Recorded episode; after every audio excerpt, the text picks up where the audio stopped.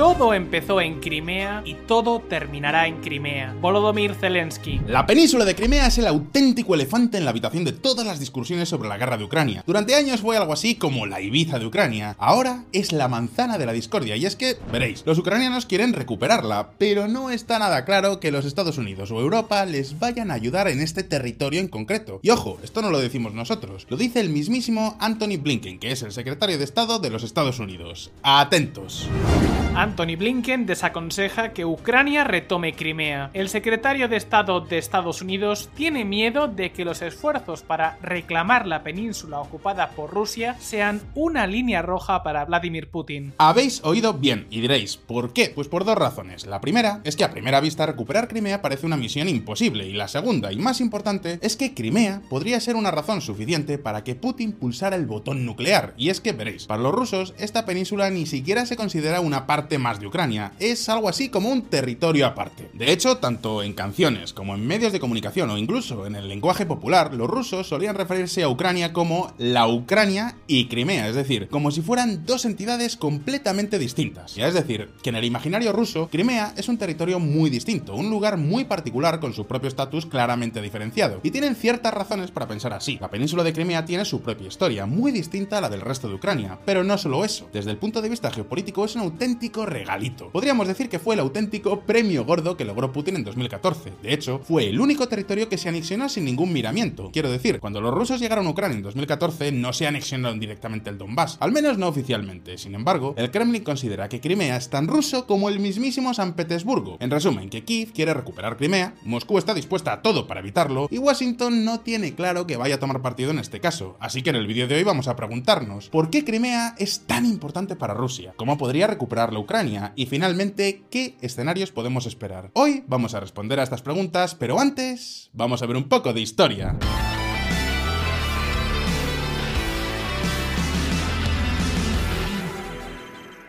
A estas alturas creo que todos tenéis el mapa de Crimea en la cabeza, sin embargo, el diablo está en los detalles. Por eso, antes de meternos en la historia de este territorio, vamos a centrarnos en su geografía.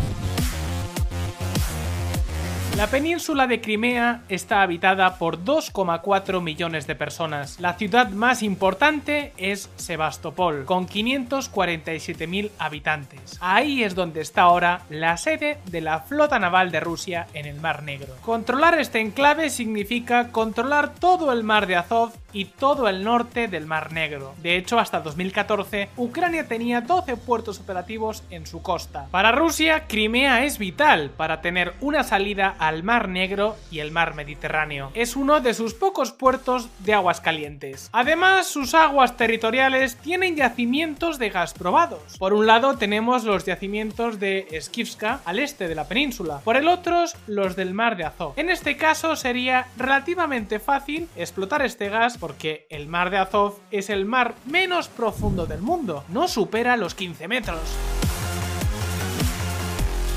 lo más importante de Crimea es que está perfectamente protegida por su geografía. Tomarla por mar es misión imposible para Ucrania. Recordad que Rusia tiene a toda su flota del Mar Negro por aquí. Y diréis, pues que la tomen por tierra, ¿verdad? no tan rápido. Ya os he dicho que el diablo está en los detalles. A simple vista, Crimea parece una península más. Pero cuando nos acercamos al istmo que une a Crimea con Ucrania, encontramos al diablo. Como veis, toda esta zona está llena de lagos y zonas pantanosas. En realidad, solo hay tres puntos que conectan la península con Ucrania. Esto que veis aquí es el istmo de Perekop, que tiene un ancho de entre 5 y 7 kilómetros. Rusia ya lo ha fortificado con un sinfín de trincheras y dientes de dragón. Por otro lado tenemos la península de Chonhar, por donde pasa una autopista rodeada por lagos. De nuevo, una entrada muy fácil de proteger. Finalmente tenemos la la punta de Arabat, otro lugar que los rusos podrían bloquear fácilmente.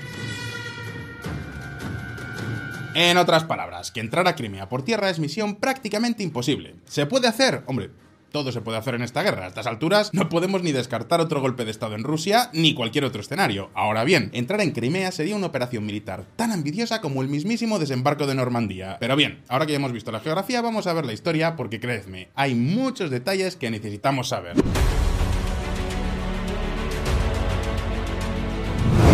Guerra de invasiones. Ya hemos visto que Crimea es muy difícil de invadir, sin embargo, a lo largo de la historia hay un sinfín de imperios que lo han intentado. Esta península tiene una importancia geopolítica enorme. De hecho, no es casualidad que la conferencia de Yalta, que para muchos supuso el comienzo de la Guerra Fría, se celebrará en Yalta, que es una ciudad que está aquí, en Crimea. Entre 1238 y 1449, la península perteneció al Imperio Mongol. Después, entre 1448 y 1383, fue un canato subordinado al Imperio Otomano. Eso explica que parte de la población de Crimea sean los llamados tártaros de Crimea, que son musulmanes. Finalmente, en 1783, el Imperio ruso aprovechó la debilidad de los otomanos para invadir este territorio. Y sí, en este caso entraron a Crimea por tierra. De hecho, lo intentaron en tres campañas distintas durante varios largos años. ¿Consiguieron tomarla? Sí, pero no sin pagar un precio muy alto. En cualquier caso, los zares se hicieron con este territorio que pasó a formar parte de la llamada Novorossiya o Nueva Rusia, que incluía también otras zonas como Odessa en la actual Ucrania. Desde el primer momento, los zares rusos tuvieron un problema con la población local. Los tártaros eran musulmanes y no aceptaban la autoridad de los cristianos ortodoxos rusos. Por eso, desde Moscú, hicieron su estrategia típica, rusificar Crimea enviando población de otras zonas. Pero esperad un momento, porque aquí no termina la historia.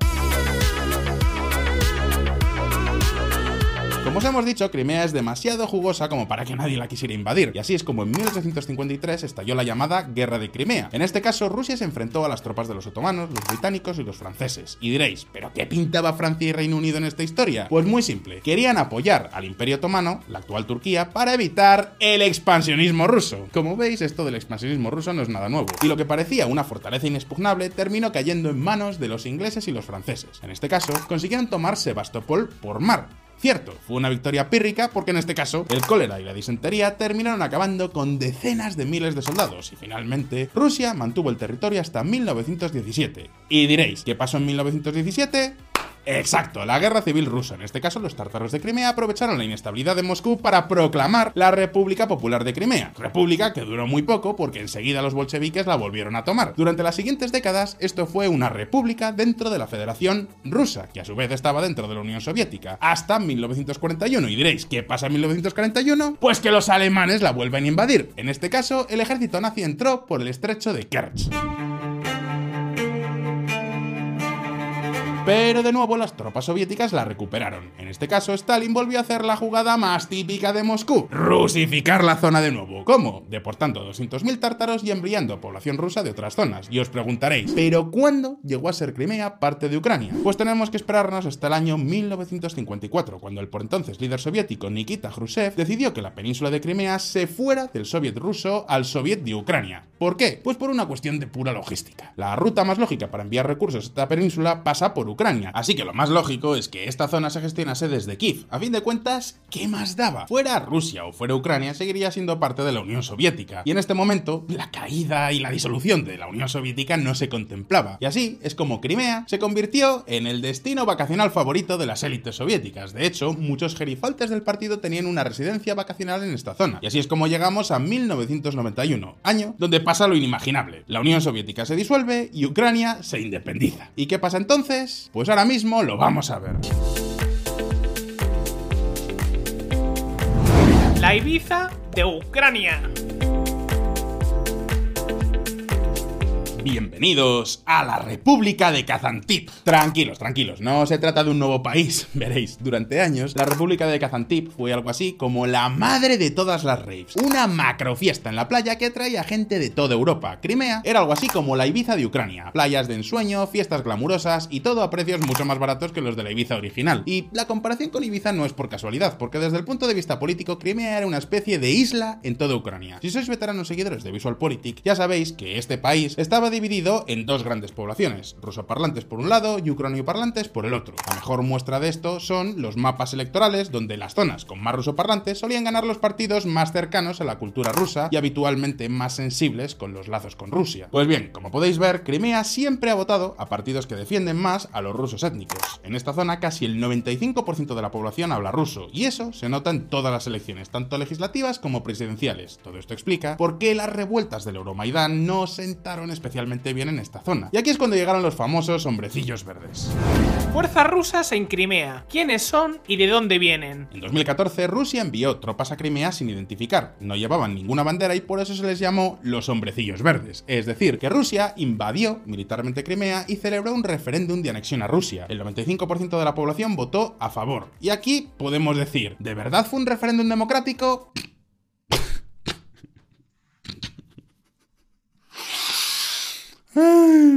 Evidentemente no. Ahora bien, es muy razonable pensar que buena parte de la población sí que estaba a favor de unirse a Rusia y por supuesto, los que no estaban a favor sufrieron la clásica represión por parte de Moscú, con torturas salvajes incluidas. Y diréis, ¿están condenados en Crimea con ser parte de Rusia? Pues ahora mismo lo vamos a ver. La joya del imperio de Putin.